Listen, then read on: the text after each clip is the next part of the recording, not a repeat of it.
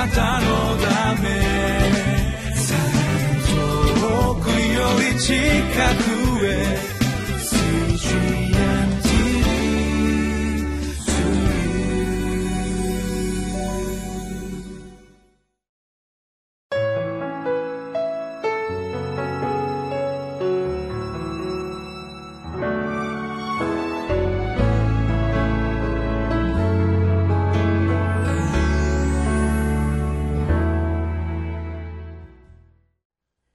皆さんこんにちは。日本福音ルーテル板橋教会の牧師の後藤直樹です。どうぞよろしくお願いします。4月28日金曜日今日の聖書の箇所は三箇所6章9節から16節まで。タイトルは「神への恐れは幸いをもたらし不義は災いを招きます」というものです。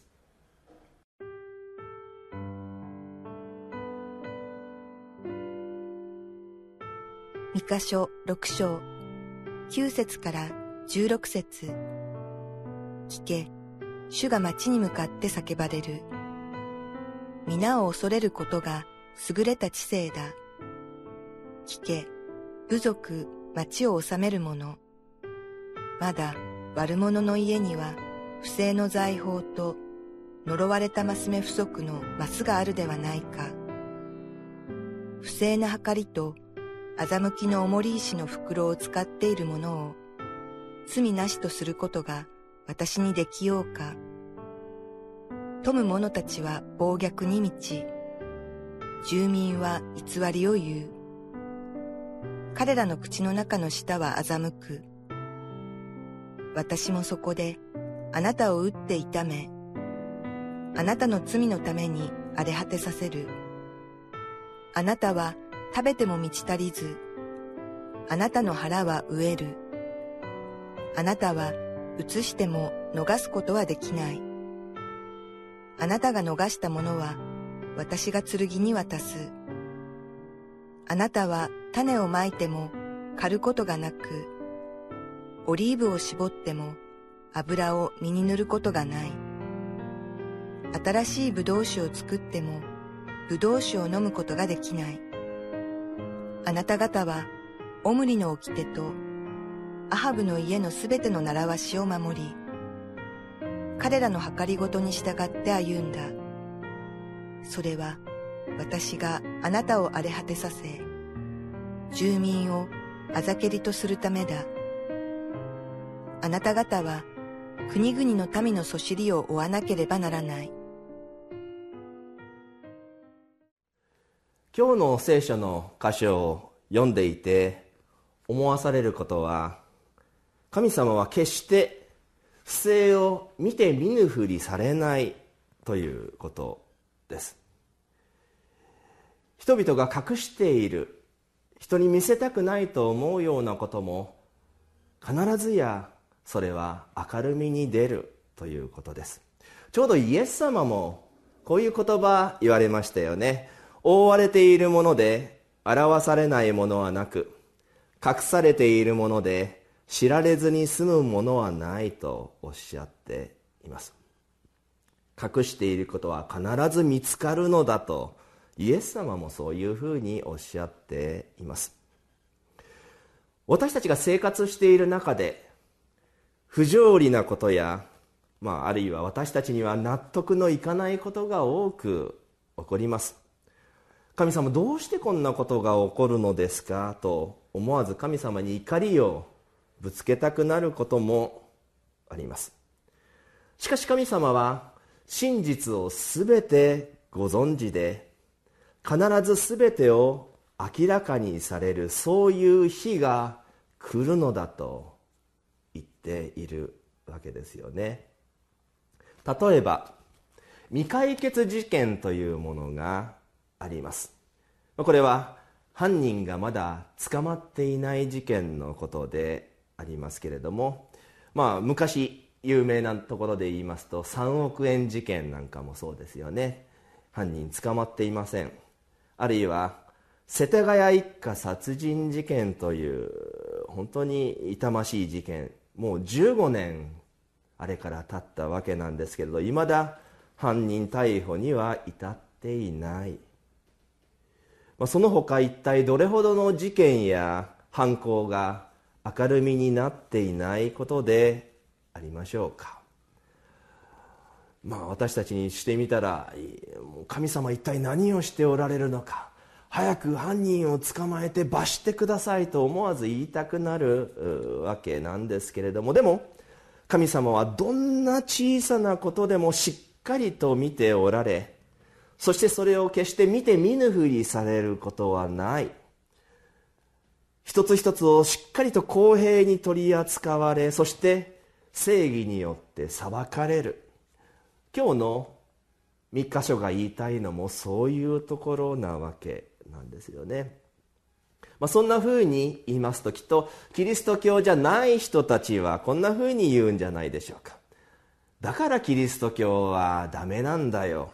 聖書の言葉持ち出したって事件は何も解決しないんだから。そんなふうな反論が聞こえてくるような気もしてきます。しかし、イエス様はこういうふうにも言われましたよね。体を殺しても魂を殺せない人たちなど恐れてはなりませんそんなものよりも魂も体も共にゲヘナで滅ぼすことのできる方つまり神様を恐れ恐れなさいとイエス様は言われています、まあ、体も魂も地獄で滅ぼすことができるそれが神様だ。もちろん殺人事件というのは今の現代にも起こっている事柄でありますけれども人を殺すことができても魂までも殺すことは人間はできない。そしてその魂をも滅ぼすのが神様だ。その神様を恐れ信じなさいとイエス様は言っていたわけなんですよね。そう。必ずや神様の正しさが誰の目にも明らかになるそういう終わりの日が来る。そのことを私たちは信じキリスト教を知らない人たちにもそのことを伝えていきたいと思います。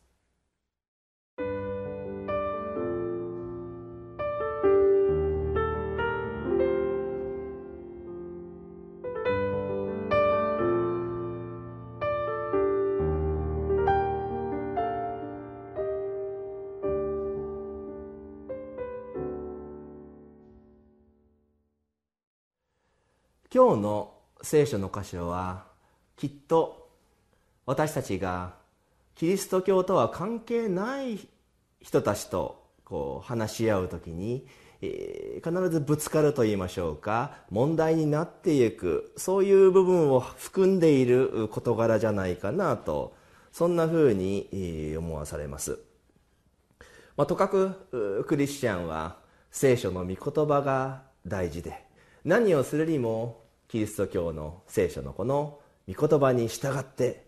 歩もうとするわけですけれどもそういうクリスチャンの姿を見て得てしてキリスト教じゃない人たちはダメだなとか自分はあんな風になりたくないなとかそんな風に思ってしまうというところなわけなんですね。そしてもしかしたらキリスト教じゃない人たちはこういう風に言うかもしれません。キリスト教の信仰を持っていても何も世の中の問題を変えられないじゃないか。事件は一向に減らないしキリスト教の国だって戦争をするじゃないか。そんなふうに言う人までさえいたりします。そういう人たちに対して私たちはどんなふうに反論すると言いましょうか。聖書の御言葉を伝えていったらいいのか。まあ、悩んでしまうというところがある。きっと今日の御箇所は神様はちゃんと全てを見ておられる。不正を見て見ぬふりすることなくしっかりと裁きを行われる。そのことをはっきりと伝えているわけなんですね。ですから私たちもこの御箇所御箇所の御言葉に従ってキリスト教をまだ知らない人たちに対して必ずや悪いことをしている人不正を働く者に神様は裁きを下すのだとはっきりと伝えてゆこうではありませんか。もしこの世で不正が明るみにならないまま終わることがあるようなことになっても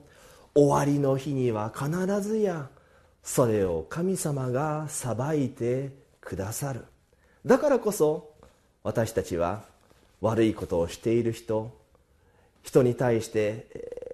悪さをしている人に対して神様がちゃんと見ておられる。だから大丈夫と安心して歩んで行けるのであります。お祈りを捧げます。天の父なる神様時にはキリスト教を信じてない人から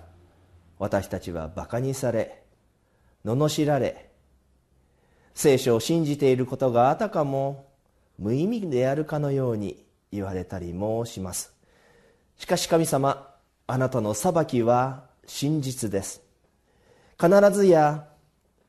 不正や悪は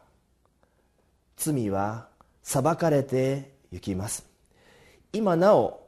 明るみになっていない事件や犯行もそのあなたが定められた終わりの時には明らかにされそれらは滅ぼされることを私たち信じて歩むことができますように。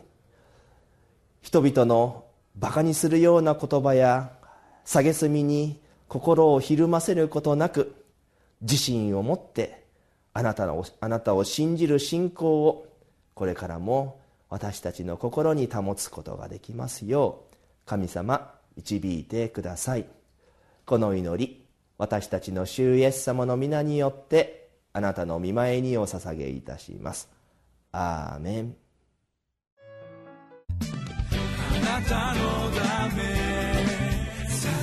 遠くより近くへ。